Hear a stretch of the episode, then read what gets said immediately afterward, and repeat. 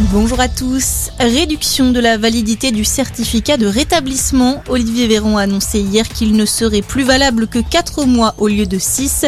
Un changement qui entrera en vigueur le 15 février, tout comme le raccourcissement du délai pour effectuer sa dose de rappel de 7 à 4 mois. Autrement dit, les personnes vaccinées avant le 15 octobre perdront leur passe vaccinal si elles n'ont pas reçu leur troisième injection. Durcissement des mesures sanitaires également en Polynésie française.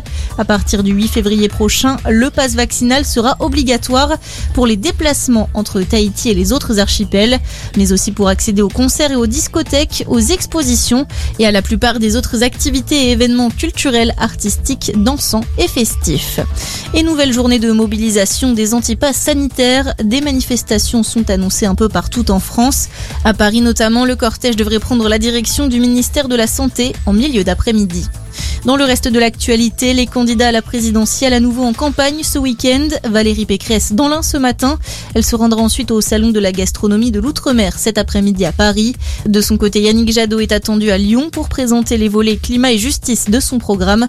Enfin, Marine Le Pen participe au sommet de Madrid Défendre l'Europe.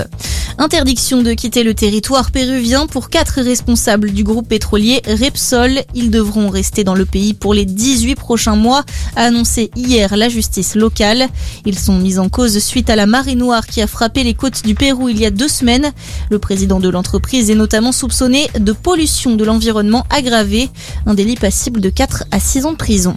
Et puis le foot week-end de Coupe de France avec les huitièmes de finale. Quatre matchs au programme aujourd'hui.